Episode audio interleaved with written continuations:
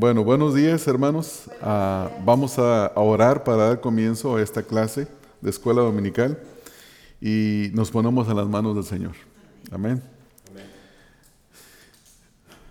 Padre, nos acercamos delante de tu presencia confiadamente en el nombre de nuestro Señor Jesucristo, porque es en el nombre del Señor Jesucristo en quien hemos alcanzado misericordia para el perdón de los pecados para haber sido hechos hijos tuyos adoptados en Cristo Jesús. Te damos gracias, Señor, porque es en Cristo que podemos tener una entrada al trono de tu gracia con confianza y por eso nos podemos acercar a ti, Señor. Y en esta mañana estamos agradecidos contigo porque nos das vida y nos permites estar juntos en esta mañana para estudiar tu palabra, Señor especialmente con el tópico que hemos dado a comienzo la semana pasada acerca de este tema de el rol del hombre y la mujer, eh, el cómo nos debemos de conducir eh, en la iglesia, cuáles son las cosas que a ti te agradan, la forma en la que tú has mandado, la forma en la que tú has prescrito que tu iglesia se conduzca. Sabemos, Señor, que tú hablas con claridad, tu voluntad no es oculta, tu voluntad la conocemos claramente a través de tu palabra. Y en esta mañana por eso nos hemos congregado para, al estudiar tu palabra, conocer con claridad tu voluntad y de esa manera conducirnos de la forma que a ti te agrada. Oramos, Señor, para que tú nos des entendimiento, para que tú nos des comprensión para que los hermanos que lleguen un poco después en la clase también puedan alcanzar a captar algo, para que los que escuchen el audio puedan tener un buen entendimiento de lo que dice tu palabra. Y así cada uno de nosotros hacer tu voluntad. Esas cosas las rogamos en el nombre de nuestro Señor Jesucristo. Amén. Amén. Abrimos nuestras Biblias, hermanos, ahí en Primera de Timoteo en el capítulo número 2, del versículo número 1 al versículo número 15. Esta es la porción que hemos estado estudiando. Y quisiera recordar algunas cosas que estuvimos hablando la semana pasada. Si ustedes recordarán, nosotros la semana pasada dijimos que estaríamos estudiando este capítulo número 2, porque el capítulo número 2 habla de cómo los creyentes se deben de comportar en el culto de adoración, en el tiempo en el que nos congregamos para adorar a Dios.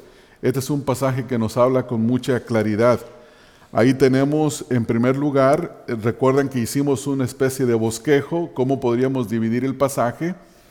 Hay diferentes opiniones, hay algunos comentaristas que dicen que es del versículo número 1 al 8 y luego del versículo número 9 al versículo número 15 que en el 1 al 8 están las instrucciones para los hombres y en el versículo número 9 ah, al 15 las instrucciones para las mujeres. Sin embargo, eh, yo, yo lo bosquejo en, tres partes. Creo que del versículo número 1 al versículo número 7 está la prioridad de la oración, eh, es decir, que la iglesia tiene como una de sus ah, actividades más importantes, más necesarias, el orar por los perdidos. Luego en el versículo número 8 especifica quiénes deben de dirigir esta actividad y quién dirige en sí todo el culto de adoración. Dice el versículo número 8, quiero pues que los hombres oren en todo lugar, levantado manos santas sin ira ni contienda. Y del versículo número 9 al versículo número 15 se dan las instrucciones para las mujeres acerca de cómo ellas deben de vestirse de una manera en las que ellas no sean el centro de la atracción en el servicio o que tomen la atención de los congregantes, sino que más bien se adornen mostrando lo que hay en sus corazones. También habla de lo que se les prohíbe hacer, eh, que es en este caso el tomar el lugar de la enseñanza, porque el lugar de la enseñanza se especifica en el capítulo número 3 del versículo 1 al versículo número 7 y es para este grupo de hombres que llenan los requisitos. Y, de hecho, hermanos, eh, Primera de Timoteo 2 y capítulo 3 eh, es una porción de la escritura que son puras instrucciones. Noten cómo culmina el capítulo número 3, cómo termina en los versículos número 14 al 16. Dice, esto te escribo. Y esto obviamente es una referencia a todo el contexto de la carta, es obvio, pero específicamente al capítulo 2 y capítulo número 3. Dice, esto te escribo, aunque tengo la esperanza de ir pronto a verte, para que si tardo, y escucha la siguiente frase, eh, sepas o conozcas cómo debes conducirte en la casa de Dios. O sea que la iglesia, que es la casa de Dios, tiene una forma específica de conducirse. Es decir, que la voluntad de Dios para la iglesia no es secreta, es muy clara, está prescrita. Eso es como cuando vamos al doctor que nos hacen un examen de sangre y vienen los resultados y el doctor lee los resultados.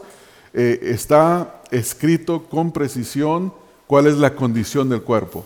De la misma manera, en la Biblia encontramos con precisión la forma en la que la iglesia se debe de conducir. O sea que como iglesia sí podemos llegar a saber qué hacer y qué es lo que a Dios le agrada. O sea que la voluntad de Dios no es secreta para la iglesia. Ah, hay, por ejemplo, una especie de, grupos que animan lo que le llaman la, meditación bíblica para conocer la voluntad de Dios. Sin embargo, yo creo que la voluntad de Dios ya está escrita y es mucha, está revelada en toda la escritura y es suficiente. Por esa razón, en lugar de pasar tiempos de meditación llevando la mente a la nada, debemos de invertir tiempos de estudio de la escritura y meditar en lo que la escritura ya dice, para que podamos conocer la voluntad de Dios.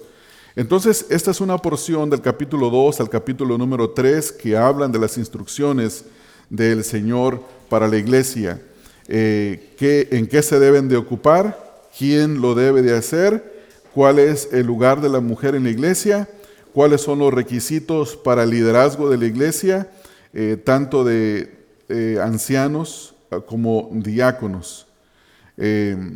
El contexto de toda esta epístola era porque ustedes recordarán cuando Pablo llega a Éfeso y predica el Evangelio, ya al final del libro de los Hechos, en el capítulo número 20, llama a los ancianos de Éfeso que lo encuentren en, en Mileto porque Él se despide de ellos y dice, ya no los voy a volver a ver más. Y ahí, cuando ustedes leen en ese capítulo, hay un recuento en esa despedida de cómo Él estuvo entre ellos. Y Él hace un énfasis de la enseñanza, la enseñanza, la enseñanza. Y dice, eh, con muchas lágrimas les enseñé de día y de noche y por mucho tiempo. Y luego les advierte, les dice, eh, tengan cuidado de ustedes y del rebaño porque vendrán tiempo cuando van a venir hombres perversos, lobos rapaces de fuera, dice, y dentro de vosotros se levantarán hombres que quieran arrastrar tras sí a los discípulos. Por esa razón, cuando Pablo escribe esta carta, deja a Timoteo en Éfeso y noten lo que dice el versículo en el capítulo 1, versículo 3. Como te rogué que te quedases en Éfeso cuando fui a Macedonia, para que mandases a algunos que no enseñen diferente doctrina. O sea que ese tiempo que Pablo les advirtió que vendría, ya había llegado. Ya había hombres que estaban enseñando cosas perversas y esa falsa enseñanza estaba produciendo malos frutos entre la congregación. Uno de esos frutos era que no se apegaban a la, a la palabra de Dios, había entre ellos gente que vivía vida inmoral, otros que se peleaban discutiendo por genealogías y cuestiones de la ley, y había un grupo de personas que eran los judaizantes. Estos son un grupo de religiosos que se le llamaba los elitistas y decían que solamente los judíos y los, los gentiles prosélitos al judaísmo que observaran la ley de Moisés y creyeran en Cristo podían ser salvos. Y ese era un error. Y eso estaba produciendo disputas y, contiendas. Y para atacar ese error, noten lo que dice en el versículo 4 del capítulo 2, el cual quiere que todos los hombres sean salvos y vengan al conocimiento de la verdad. No solamente los judíos y los, los gentiles que habían sido hechos seguidores del judaísmo, sino que todos los hombres. Entonces, en este contexto, Pablo le escribe a Timoteo para que haga correcciones y en el capítulo número 2 parece que los creyentes habían dejado de orar por los perdidos. La oración ya no era una prioridad en el culto. Eh, había, se juntaban para tener disputas entre ellos. Por eso en el versículo 1 del capítulo 2 dice, exhorto ante todo. Y luego se habla de las distintas clases de oraciones que ya las estudiamos. Luego en el versículo número 2 se nos dice por quién debemos, debían ellos de orar. Obviamente aplicándolo ya es a nosotros, por quiénes debemos de orar. Primero dice por los reyes, y esto incluía al emperador. Y luego dice por todos los que están en eminencia, era los magistrados, personas que estaban en posiciones de autoridad. Y luego dice, ¿por qué? Para que vivamos quieta y reposadamente en toda piedad y honestidad. Y esta última frase nos habla del propósito por qué las autoridades deben de proteger y servir. Y de, eso, de hecho ese es el eslogan, ¿verdad? En, las patrullas de las policías. Dice, para proteger y para servir. Y eso se espera de la autoridad, que sirva y que proteja. Entonces, por esa razón había que orar por ellos. Pero no solamente eso, había que orar por su salvación. Pero en el versículo número 3, hasta ahí llegamos la semana pasada, y vimos, eh, comenzamos a ver donde dice, porque esto es bueno y agradable delante de Dios nuestro Salvador. Y la primera pregunta que nos hicimos es, ¿qué es bueno? Y tuvimos varias respuestas, pero en este contexto lo que es bueno es que los creyentes se ocupen en la oración por los perdidos, en la oración por las autoridades nosotros, habiendo llegado al conocimiento del Señor Jesucristo, debemos de saber qué, en qué nos debemos de ocupar. Y eso es bueno delante de Dios. Delante de Dios es hermoso ver la vida de los redimidos que están queriendo agradar a Dios, que están orando por los perdidos, que quieren que ellos vengan al conocimiento de la verdad. Entonces comenzamos a ver, y noten que en el versículo número de 3 y el 4, observamos que la voluntad de Dios es clara. La voluntad de Dios no es obscura.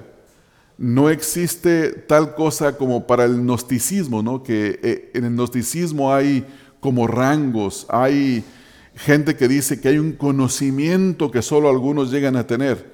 La palabra de Dios es bien clara y nos dice, porque esto es bueno y agradable delante de Dios nuestro Salvador. Nosotros a través de la palabra de Dios, en primer lugar, podemos saber qué es lo que le agrada a Dios. Por ejemplo, a veces uno tiene reuniones de oración y ora, Señor, muéstranos qué es lo que tú quieres. Hermanos, ya está escrito en la, Biblia. Podemos leer lo que la Biblia dice y hacerlo. Y sabemos que al hacerlo estamos agradando a Dios. Cuando nos reunimos en el servicio, en el culto, y oramos por los perdidos, estamos agradando a Dios. Cuando oramos entre semana por aquellos que no conocen al Señor Jesucristo, estamos agradando a Dios y podemos saber que esa es la voluntad de Dios. Entonces, noten ahí, hermanos, cómo se, se le da un título ahí a Dios donde dice, esto es bueno y agradable delante de Dios nuestro Salvador. En primer lugar, Pablo dice que Dios es nuestro Salvador. Esto es un título, es el título de Dios, quien es el Salvador.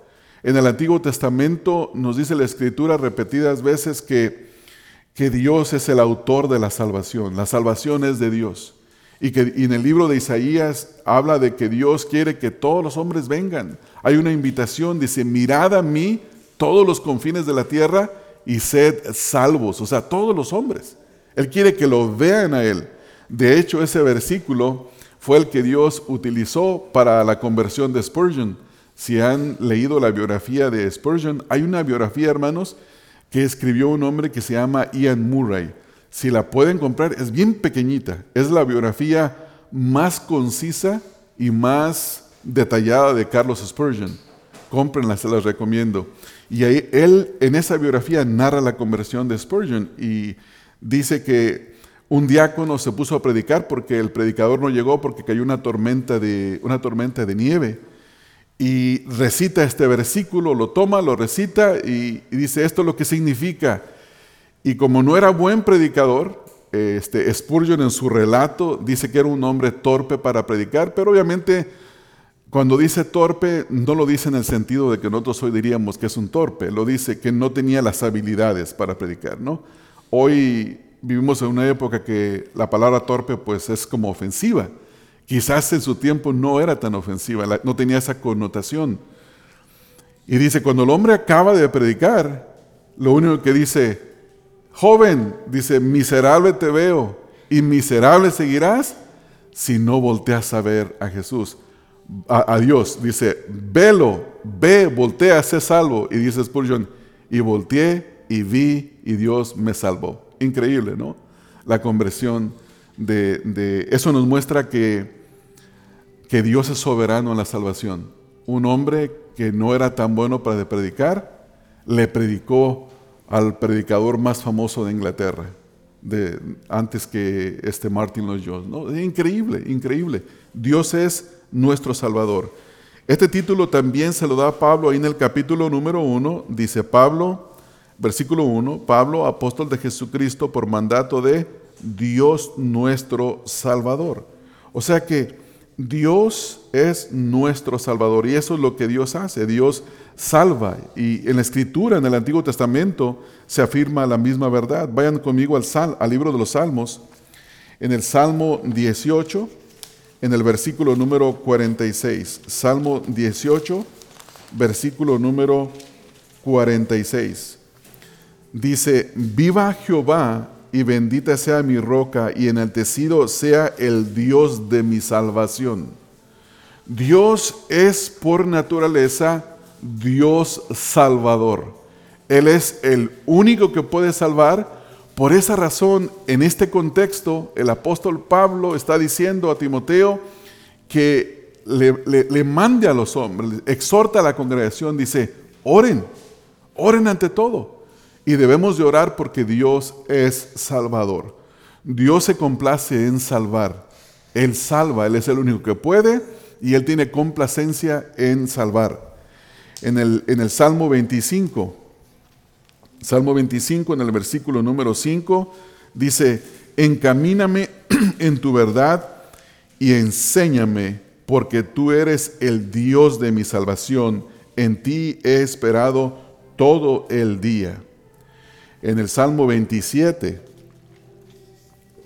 en el versículo número 9, dice, no escondas tu rostro de mí, no apartes con ira a tu siervo, mi ayuda ha sido, no me dejes ni me desampares, Dios de mi salvación.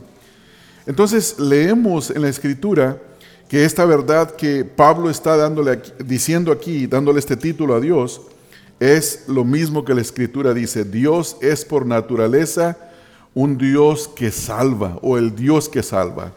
Él es la fuente de nuestra salvación. E, él es el que planificó nuestra salvación desde la eternidad. En 1 Timoteo 4:10 nos dice eso. Dice que por esto mismo trabajamos y sufrimos oprobios porque esperamos en el Dios viviente que es el Salvador de todos los hombres, mayormente de los que creen. O sea, Dios puede salvar a todos los hombres y Dios salva a los que creen, pero esto, esto de creer es para aquellos que Dios en la eternidad ha, ha elegido para salvación. Y en el capítulo, en segunda de Tesalonicenses, capítulo 2, aquí en el contexto de primera de Timoteo, hermanos, en, segunda de Tesalonicenses, en el capítulo 2, versículo número 13. Miren, miren lo que dice, capítulo 2, versículo número 13. Pero nosotros debemos dar siempre gracias a Dios respecto a vosotros, hermanos amados por el Señor, de que Dios os haya escogido desde el principio para salvación mediante la santificación por el Espíritu y la fe en la verdad. O sea, Dios en la eternidad escogió para salvación y Dios dio los medios para la salvación, que es el Espíritu de Dios quien nos regenera santificándonos y es la fe en la verdad. O sea que el Espíritu de Dios utiliza la palabra de Dios para regenerar. Es una obra en conjunto, son los medios que Dios utiliza para salvarnos. Entonces vemos aquí de regreso en Primera de Timoteo capítulo número 2 que Dios es el Dios de la salvación, porque esto es bueno heredar delante de Dios. La voluntad de Dios no es secreta. Dios es el Dios de nuestra salvación. Ahora, versículo número 4. Este versículo número 4 es un versículo un poco eh, controversial para muchos por, por la forma en la que se lee y por no entender algunas palabras claves. Dice, el cual quiere que todos los hombres sean salvos y vengan al conocimiento de la verdad. En primer lugar, vamos a considerar la frase, quiere que todos los hombres sean salvos. La primera cosa que debemos de entender de Dios es que Dios desea, Dios quiere que todos los hombres sean salvos. ¿Por qué razón Dios quiere eso? ¿Se recuerdan cuando estudiamos los atributos de Dios que uno de sus atributos es su bondad? Dios es bueno y por naturaleza Él desea todo lo bueno. Y es buena, la salvación es buena. Él quiere, Él tiene un buen deseo para todos los hombres que sean salvos. Pero la palabra que vemos ahí, desea, es clave en este versículo porque habla de su carácter bueno y benevolente. La palabra quiere describe el carácter de Dios que es bueno y benevolente. Sin embargo, en la escritura se hace una distinción entre querer y el decreto de Dios. Nosotros podemos conocer el deseo de Dios. Eso se nos permite a nosotros. Por esa razón le predicamos el Evangelio a todas las personas, ¿no es así, hermanos?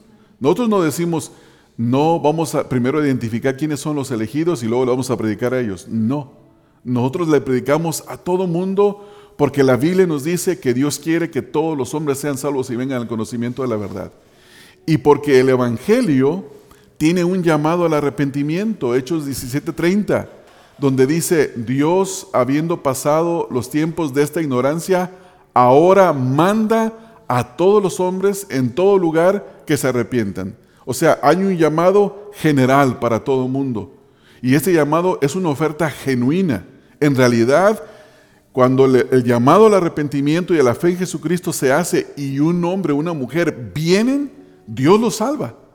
Dios, Dios los salva porque ellos vinieron a Él. Pero existe otro elemento que es el elemento de que solamente una persona puede responder al llamado de Dios cuando Dios le llama, no con el llamado general, sino con el llamado específico. La Biblia habla de un llamado específico y ese llamado específico es para los elegidos. Es la habilitación del Espíritu Santo. Ahora, tenemos que entender el deseo de Dios y el decreto de Dios. Vamos a, mantenernos todavía en el deseo de Dios. En Ezequiel 18:23 se habla de este deseo. Vayan conmigo, por favor, ahí, hermanos. Para los que no saben dónde está el libro de Ezequiel, pregúntele a uno que sepa. 18:36, hermana. Yo, lo dije por mis hermanos porque no encontraba. 18:23. No lo digo por ustedes, hermano. Estaba queriendo que alguno de ustedes dijera, oh, está en tal parte y así me ayuden. Pero no, no, no, no cayeron en la trampa, ¿verdad? Sí, Ezequiel 18, 23. vean este pasaje con detenimiento, este versículo. Dice, ¿quiero yo la muerte del impío? Está preguntando Dios. Dice, o sea, ¿yo, yo quiero la muerte del impío? Dice Jehová el Señor, dice, ¿no viverá si se aparte, si se apartare de sus caminos? O sea, Dios no quiere que las personas se pierdan. Dios quiere que todos los hombres sean salvos y si hay uno que se aparte de sus caminos, ese va a ser salvo. Ese Dios le salvará, tiene que apartarse. Pero el problema que existe, hermanos, es que los hombres por sí mismos, en sí mismos, dejados a sí mismos, no pueden venir a Dios. Juan 6:44 dice, ninguno puede venir a mí al menos que el Padre que me envió no le trajere. O sea, piensen en las palabras. Vamos al versículo para no estar ahí fallando en alguna palabra y, perdemos todo el significado del versículo. Juan 6:44 dice el versículo, ninguno puede venir a mí. Ahora, centren su atención en la palabra puede.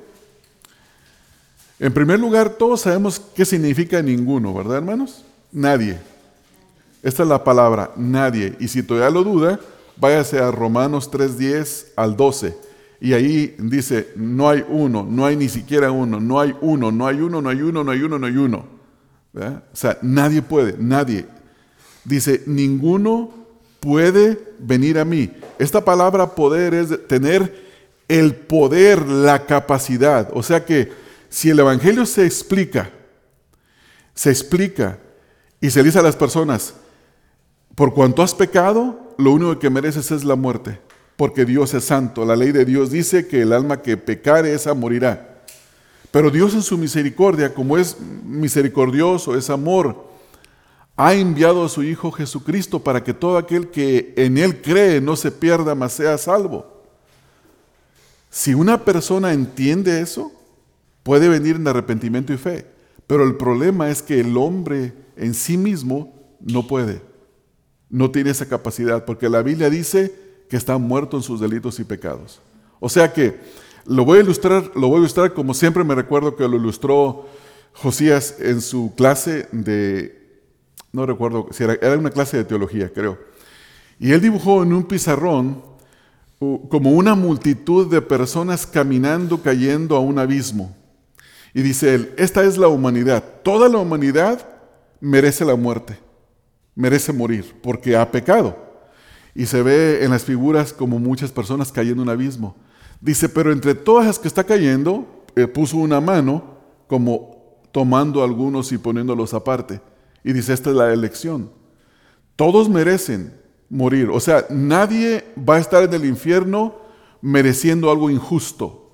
Estará recibiendo el castigo justo del juicio de Dios. Sin embargo, Dios rescata a algunos de todos que están muriendo y a eso le llama la Biblia los decretos de Dios, más bien dicho, el decreto de Dios.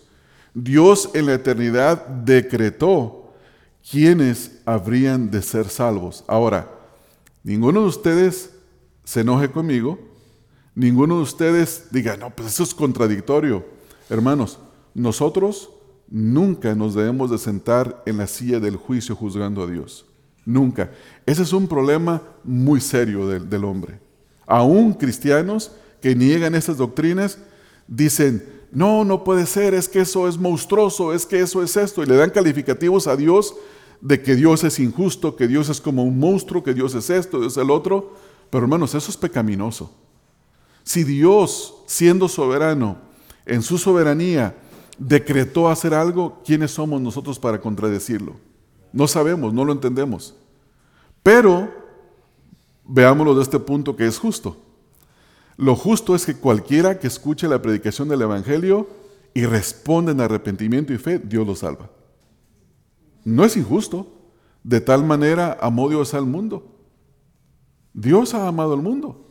Y algunos van a decir, Sí, pero hay mundo significa nomás los elegidos. No, Dios tiene un amor que es para todos. En su amor y en su misericordia, Dios provee muchas cosas para todos. Pero una cosa es el amor de Dios, otra cosa es el decreto de Dios.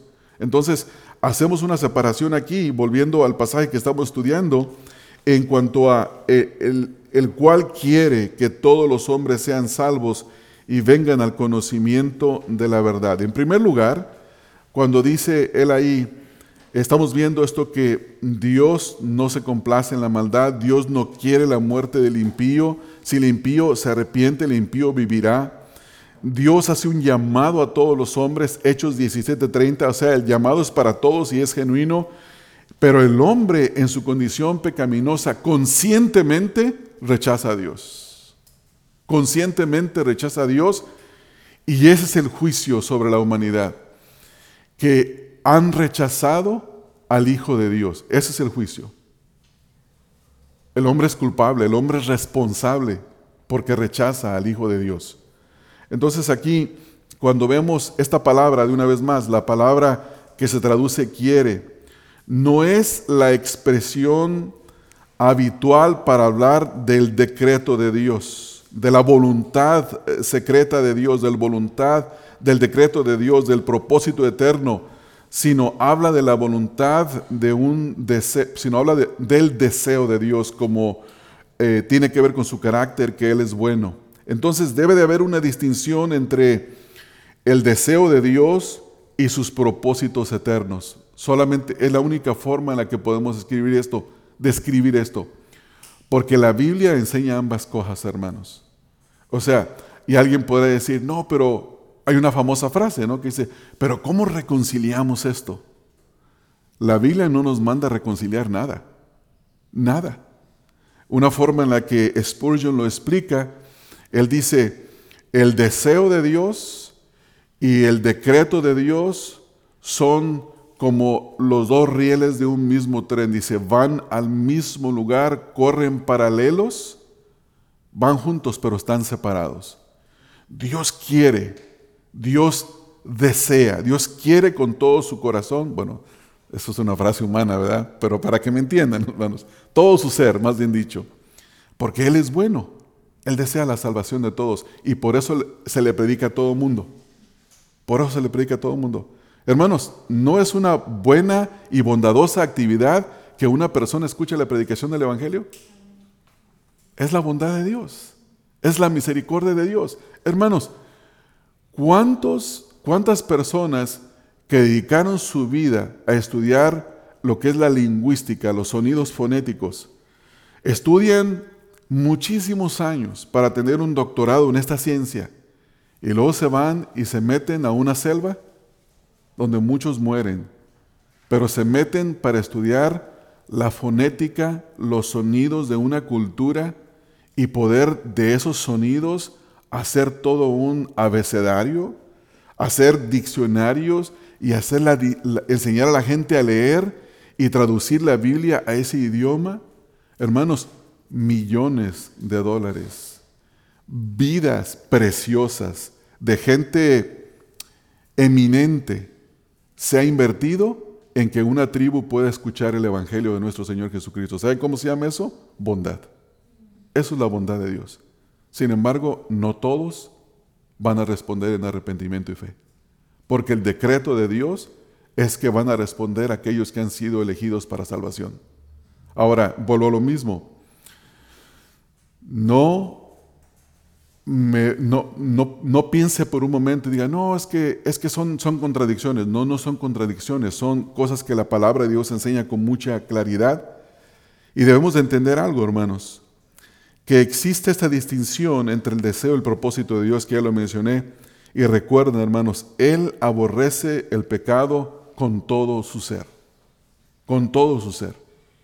Y el pecado, por cuanto Él no solo no solamente es bueno, es bueno y quiere, pero también es justo y tiene que castigar el pecado.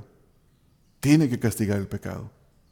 Entonces, nosotros pensamos como humanos, por ejemplo, no, no le ha tocado que le pregunta a su esposo, su esposa, sus hijos, ¿cómo te sientes? Eh? ¿Cómo estás?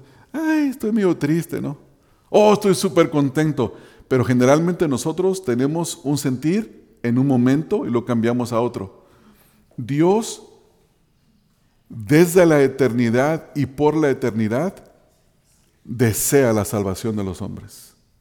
Él es bueno, porque Él es bueno. Él se deleita ver a los salvados. La escritura dice que hay gozo en el cielo, que los ángeles se alegran, hay gozo en el cielo.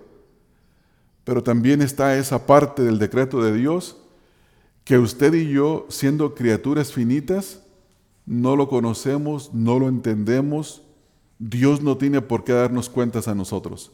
Entonces, Él sigue en el trono y nosotros acá abajo. Estamos bien con eso, ¿verdad, hermanos? Yo estoy bien con eso, yo no tengo ningún problema. Porque si Dios me tiene que dar cuentas a mí, Dios no es soberano. Simplemente no lo es soberano. Y yo quiero adorar a un Dios que es soberano.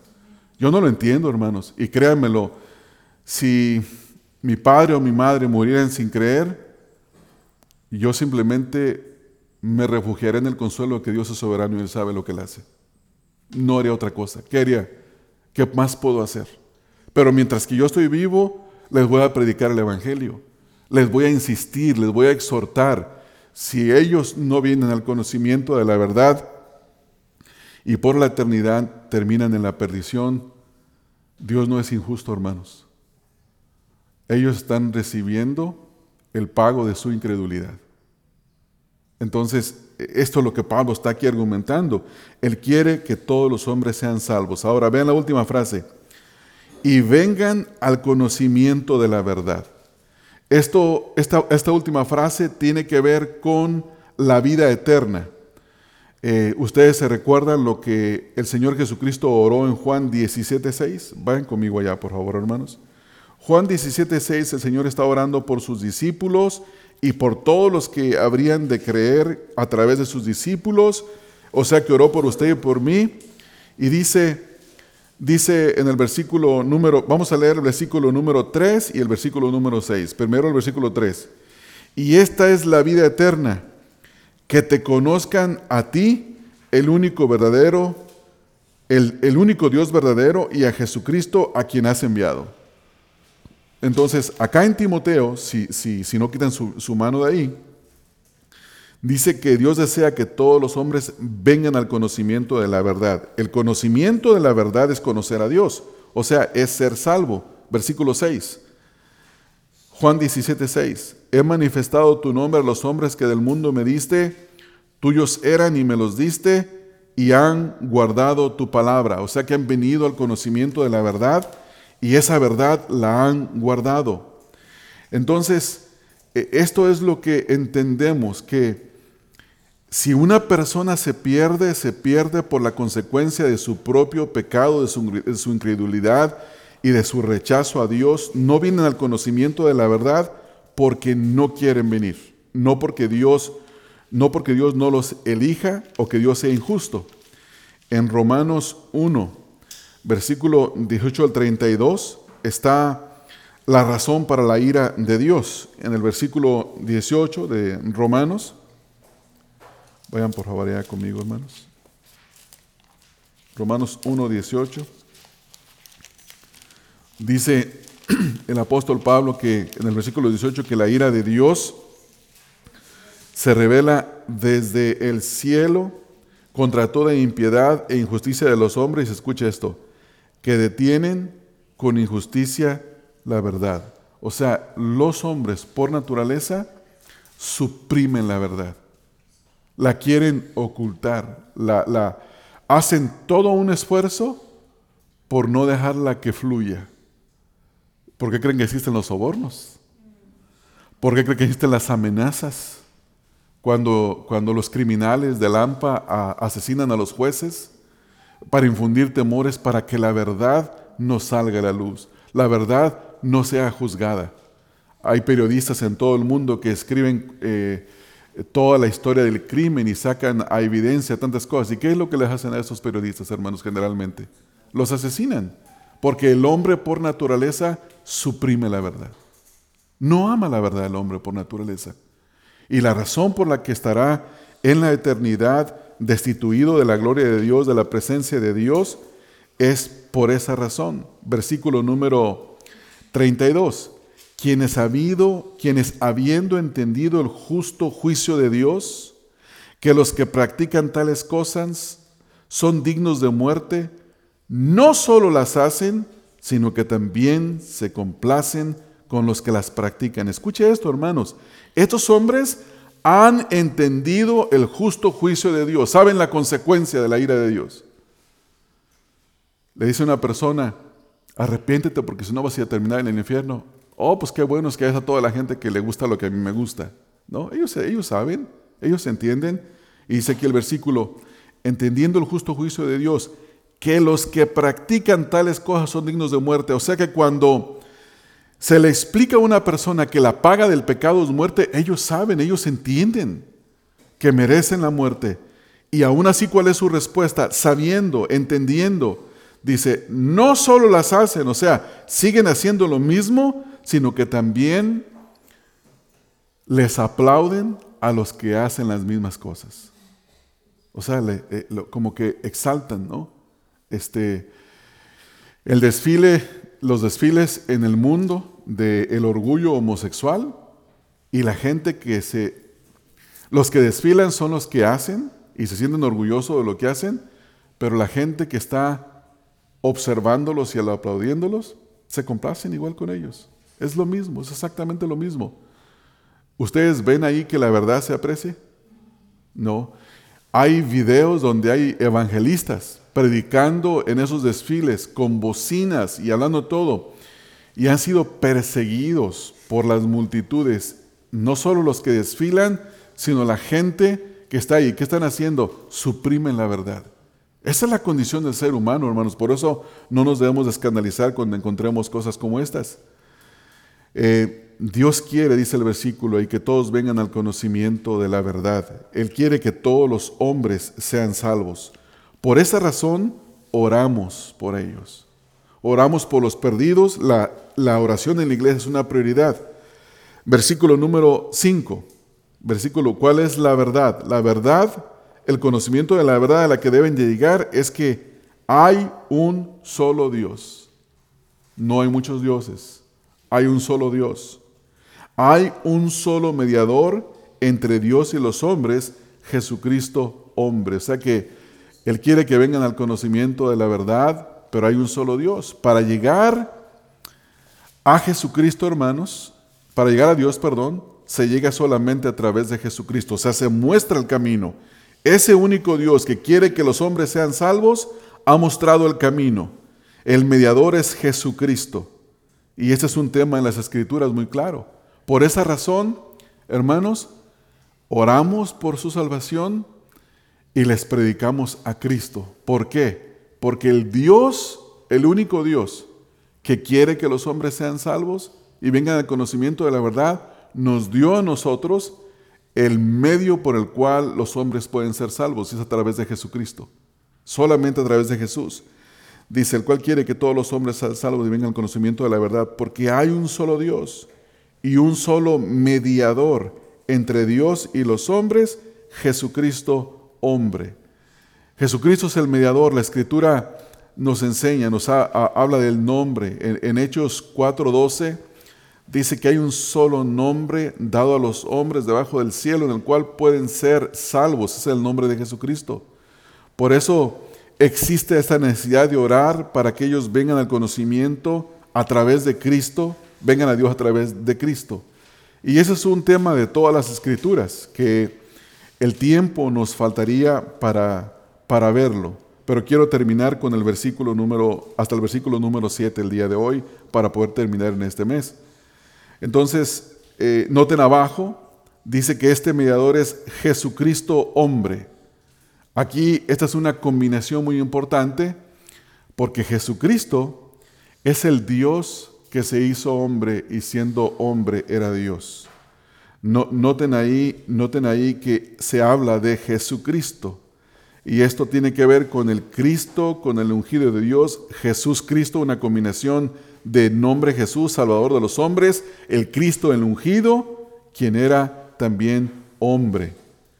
Entonces, solo el Dios que es hombre, perfecto, Salvador, Él puede reunir a la creación con su Creador. Solamente el Señor Jesucristo puede reunirlos. Solamente el Señor Jesucristo puede traerlos hacia Él. Versículo 6. Hablando de Jesucristo, el cual, este es Jesucristo hombre, el cual se dio a sí mismo, y ven la frase ahí que está ahí, en rescate, y luego ven la palabra, por todos y aquí entra una doctrina que les quiero picar la curiosidad en su mente para que comiencen a leer, si no lo han leído, comiencen a leer. Y es la famosa pregunta de que si el sacrificio del Señor Jesucristo es ilimitado, es decir, Cristo murió por todos los hombres, o el, o el sacrificio de Cristo es limitado, es decir, que murió solo por los elegidos. No voy a responder a nada de las preguntas, eso es para que ustedes eh, comiencen a leer, hermanos. Busquen, lean. Y si no saben dónde buscar, pregunten, hermanos. Y, podemos ayudar a algunos aquí que hemos leído el tema. Ahora, la palabra en rescate. Este término describe, hermanos, el resultado de la muerte de Cristo. O sea, Cristo murió para rescatar.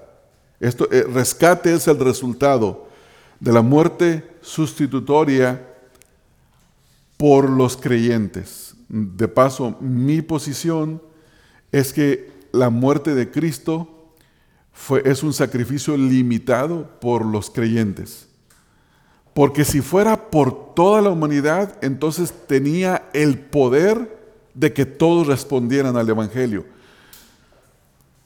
Es limitado por los elegidos, pero tiene todo el poder de salvar no solamente la humanidad, sino millones y billones, y es ilimitado en el sentido de su eficacia. Puede salvar a todas las galaxias que el Señor, no les que millones de mundos llenos de hombres, el sacrificio tiene poder para salvar a todos los hombres, porque es ilimitado en ese sentido, es ilimitado en su poder, pero en su eficacia, o sea, lo que logra, lo que alcanza, es este, por los escogidos.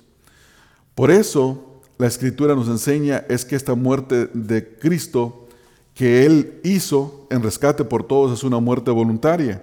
En Juan capítulo número 10, Él habla de esta muerte. Juan 10, 17 el 18. Noten cómo Él describe su propia muerte. Dice, por eso me ama el Padre, porque yo pongo mi vida para volverla a tomar. Nadie me la quita, sino que yo de mí mismo la pongo. O sea que Él se dio en rescate. Tengo poder para ponerla y tengo poder para volverla a tomar. Este mandamiento recibí del Padre. O sea que Cristo se dio en rescate por muchos, a por muchos, por obediencia al Padre, para salvarlos.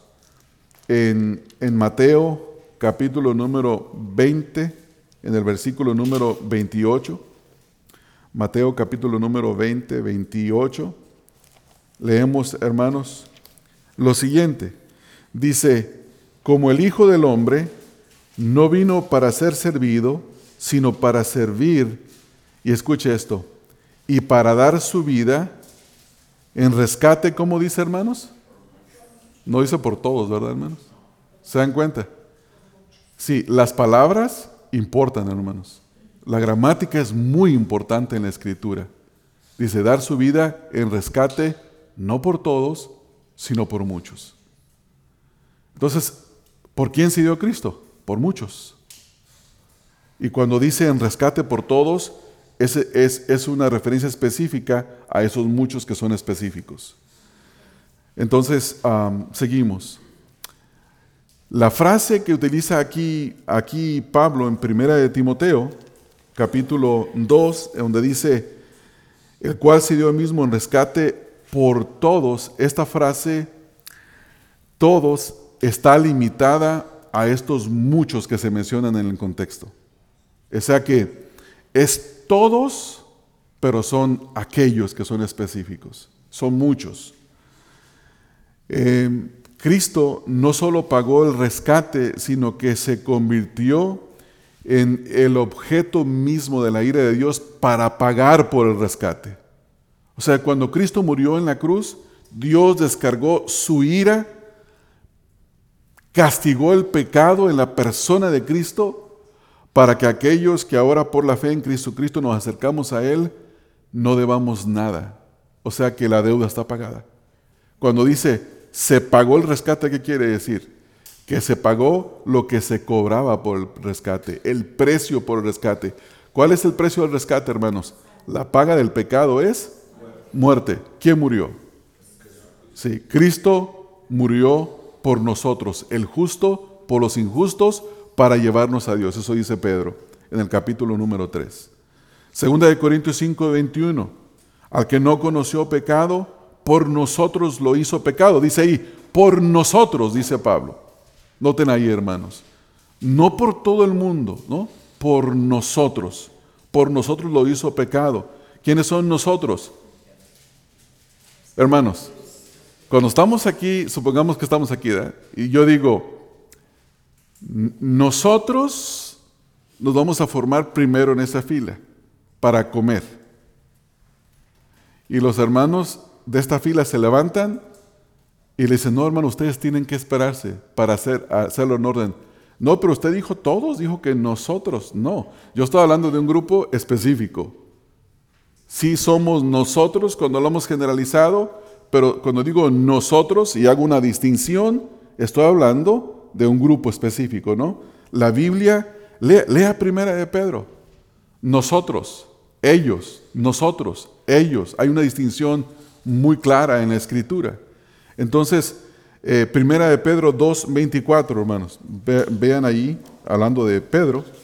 En primera de Pedro, capítulo número 2, en el versículo número 24. Dice aquí la escritura en este versículo número 24. Dice, quien llevó él mismo, y lo dice, nuestros pecados. O sea, un grupo específico. Nuestros pecados. Y luego ahí mismo dice, en su cuerpo, sobre el madero, para que nosotros, otra vez, otro grupo específico, estando muertos a los pecados, vivamos, vivamos a la justicia y por cuya herida, otra vez, fuisteis sanados. Está hablando de un grupo específico. Este, y esto es lo que la escritura, lo que la escritura eh, enseña. O sea que por todos debe de eh, estimarse como un comentarista bíblico en dos sentidos. Esto dice, dice un comentarista bíblico. La expiación suministra beneficios temporales que todos los seres humanos disfrutan de la muerte de Cristo. La muerte de Cristo es suficiente para cubrir los pecados de todas las personas. Pero el aspecto sustitutivo de su muerte solo se aplica a los elegidos por lo tanto, la muerte de Cristo es limitada en su suficiencia, pero limitada en su aplicación.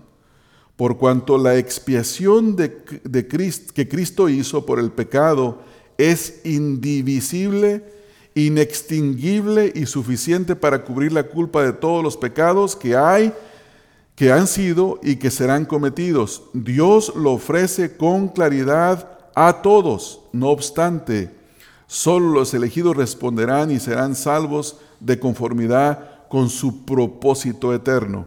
Y aquí hay una referencia bíblica en Juan 7:12, perdón, Juan 17:12. Vayan por favor allá, hermanos. Juan 17:12. Dice el versículo número 12, cuando estaba con ellos en el mundo, yo los guardaba en tu nombre. Y escucha esto, hermanos a los que me diste, yo los guardé. O sea que el Padre le dio al Hijo a algunos, no a todos. A los que me diste, dice el versículo muy claramente, yo los guardé. Y ninguno de ellos se perdió, sino el hijo de perdición, para que la escritura se cumpliese. O sea que de los apóstoles que él recibió, once de ellos fueron dados por el Señor y el que se perdió, se perdió porque él era hijo de perdición para que se cumpliera la escritura. Eh, quisiera hacer una exhortación, hermanos, cuando hablamos de esos temas. Nunca, no se desesperen. Si hay algo que uno no entiende, uno tiene que orar a Dios para que dé entendimiento. Nunca reniegue contra Dios, hermanos. No es sabio renegar contra el Señor. No porque nosotros no entendamos algo, no quiere decir que eso no sea verdad. Y necesitamos de orar para entender. De otra manera diríamos, la Biblia se contradice. Porque hay partes que dice que todos y hay partes que dice que algunos. ¿Qué es? ¿Es una cosa u otra? Y la respuesta es las dos, solo que que entender quiénes son los dos grupos. Entonces, les voy a contar mi testimonio, qué pasó la primera vez que yo escuché sobre la doctrina de la elección.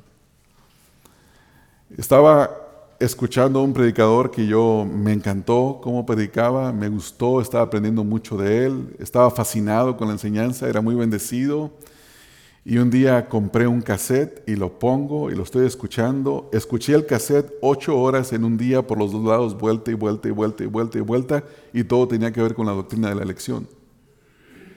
Agarré el cassette, hasta recuerdo que lo agarré y lo aventé a mi camioneta, así, no sé dónde cayó. Cayó así y dije, nunca más escucho a este hombre. Y llegué y le dije a mi esposa, fulano de tal está loco. ¿Tú crees que dice que Dios elige a algunos para salvación? Que eso es una tontería. La Biblia es bien clara. Yo empecé y, dejé de escucharlo, no más lo escuché.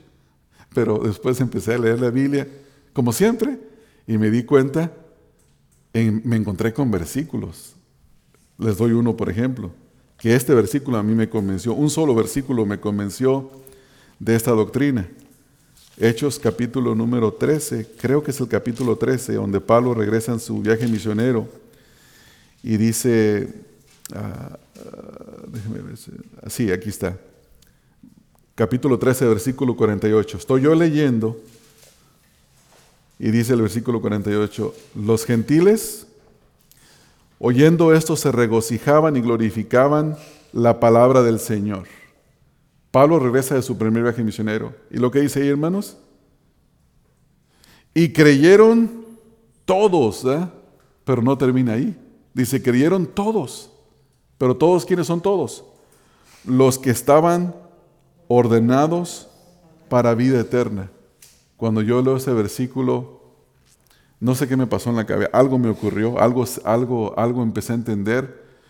No fue claro 100%, es como el que está recuperando la vista pero todavía ve medio borroso. E, ese entendimiento se ha venido abriendo poco a poquito, poco a poco, poco a poco, poco a poco, poco. Y cada día hay más convicción, duda ya no hay, la duda ya pasó, pero cada día hay más convicción. Una palabra de advertencia para todos, hermanos. Tengan mucho cuidado con la doctrina de la elección en el sentido, no la mezclen con la predicación ni con la oración. En el sentido de que nosotros oramos por todos y les predicamos a todos. Entonces, es un tema que es para exaltar la soberanía de Dios y para humillar el orgullo del hombre, la elección. Pero no tenemos que estar en, ay, es que le digo a este y le predico, no, ¿cómo se es elegido? Olvidémonos de todo eso. Eso no es de nosotros, eso es parte del decreto de Dios. Finalizamos, versículo número 7, porque si no, no alcanzo con el tiempo, hermanos. Primera de Timoteo 2.7. Dice, para esto yo fui constituido predicador y apóstol. ¿Para qué? Pues para predicar el Evangelio, porque Dios quiere que todos los hombres sean salvos y vengan al conocimiento de la verdad. Él predicó que hay un solo Dios, que hay un solo mediador entre Dios y los hombres, que Jesucristo se dio a sí mismo en rescate por todos, de lo cual se dio testimonio a su debido tiempo. Y lo dice, testimonio, para esto yo fui constituido predicador y apóstol. Digo verdad, en Cristo no miento, y maestro de los gentiles en fe y verdad. Un caso de plena elección es Pablo. ¿Sí? ¿Verdad, hermanos? ¿Quién puede decir que Pablo iba buscando a Dios? Dice la Biblia que pidió cartas para ir y arrestar y traer a Jerusalén y respiraba amenazas de muerte. Era un perseguidor de la iglesia. Y Dios en, Dios en su misericordia lo salvó. Pablo no lo estaba buscando, Pablo no quería buscarlo. Lo, lo salva y le dice, ¿por qué me persigues? Y la primera cosa dice, ¿quién eres, Señor? ¿No? Él reconoció la soberanía. Soy Jesús a quien tú persigues. ¿Y el Señor lo salva? No, no, no hizo decisión de fe por Cristo Pablo, no la hizo. No la hizo. Se le dijo lo que tenía que hacer. Se prepara, comienza a predicar en las sinagogas y lo comienzan a perseguir. Y toda su vida fue predicación, persecución, predicación, persecución, predicación, encarcelamientos, persecución y muerte. Dios lo eligió. Nadie puede negar que Dios lo eligió, hermanos.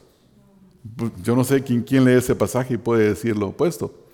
Entonces, terminamos con este versículo 7. Dice, Él fue hecho para esto. Fue constituido predicador y apóstol. Y dice, él digo verdad en Cristo no miento. Él, es un, él fue un predicador, fue un apóstol, fue un maestro de los gentiles en fe y en verdad. Entonces el versículo número 8, que vamos a pasar tiempo la semana que viene ahí, dice, quiero pues. Esta frase es una, es una frase de, de propósito, ¿no? O sea, en base a esto, esto es lo que quiero, hagan esto como resultado de esto. Quiero pues que los hombres oren en todo lugar.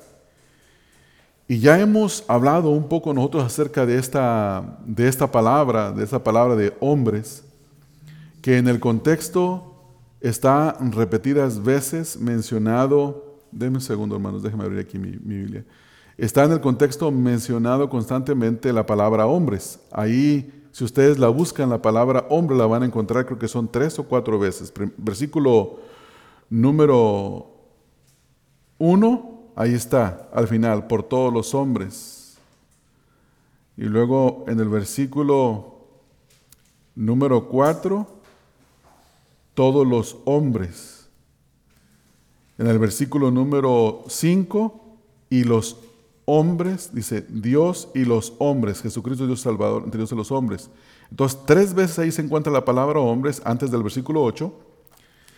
En el versículo número, número 1, versículo 4 y versículo 5, eh, la palabra hombres, ya hemos hablado de esto, que es una palabra que se utiliza para hablar del género humano. Y es la palabra de donde sale la ciencia de la antropología género humano, hombre y mujer. Pero en el versículo número 7 dice, versículo 8, quiero pues que los hombres, y esta, esta palabra es una palabra que habla de masculino en plural. Viene de una palabra que es para masculino pero se usa en el plural y es una palabra que se pronuncia andros y es para hablar de hombres masculinos, grupo de hombres. Habla de un hombre adulto, de un hombre maduro, un hombre, un varón adulto, un hombre que puede ser marido de una mujer, o sea que claramente es masculino. Ahora noten lo que dice. Entonces, quiero pues que los hombres, o sea, este es un mandamiento dirigido directamente a los hombres, que estos hombres oren en todo lugar y esta frase en todo lugar, vamos a ver la semana que viene, que es una referencia a un lugar geográfico. Eh, es de donde sale la palabra topografía.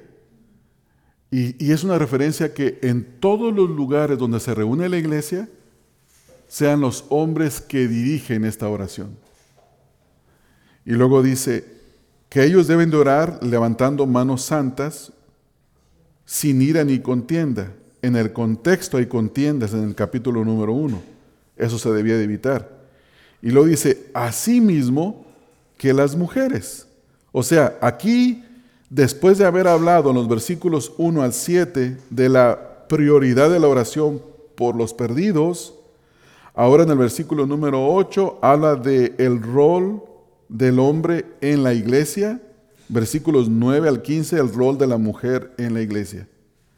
Entonces, esto es, concluye con el capítulo 3, versículo número 15, para que si tardo sepas cómo debes de conducirte en la casa de Dios. O sea, hay una forma específica en, en la que la iglesia se debe de conducir. Y obviamente esta forma específica es atacada siempre, ¿no? Porque hay hombres que no quieren hacer lo que tienen que hacer y hay mujeres que quieren hacer lo que no deben hacer. Eso siempre va a ocurrir. Siempre, siempre va a ocurrir. Puede ocurrir en nuestros propios matrimonios.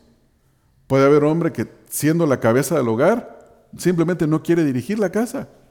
No tiene, como puedes utilizar una expresión mexicana así media, ve tú vieja, hazlo tú mujer, cuando es una responsabilidad de, de él.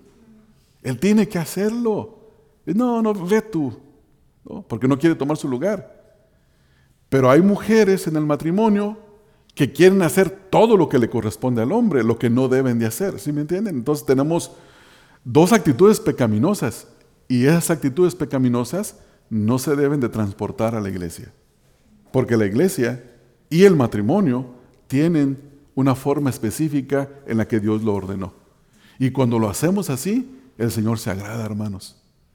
El Señor bendice, es lo mejor para nosotros. El Señor nos edifica, el Señor ah, bendice a su iglesia. Y esta es, esta es la meta que tenemos al estudiar este pasaje. Vamos a orar, hermanos, porque ya nos pasamos con el tiempo. Padre, te damos gracias en esta mañana por habernos permitido concluir esta segunda clase eh, sobre cómo eh, nos debemos de conducir en el culto, en el servicio de oración, cuál es la prioridad en el culto, cuáles son los roles del hombre y la mujer. Te damos gracias por permitirnos estudiar este tema y rogamos, Señor, que como iglesia busquemos hacer tu voluntad en esto. Estas cosas las rogamos en el nombre de Cristo Jesús. Amén. Amén. Dios les bendiga, hermanos. Amén, hermanos.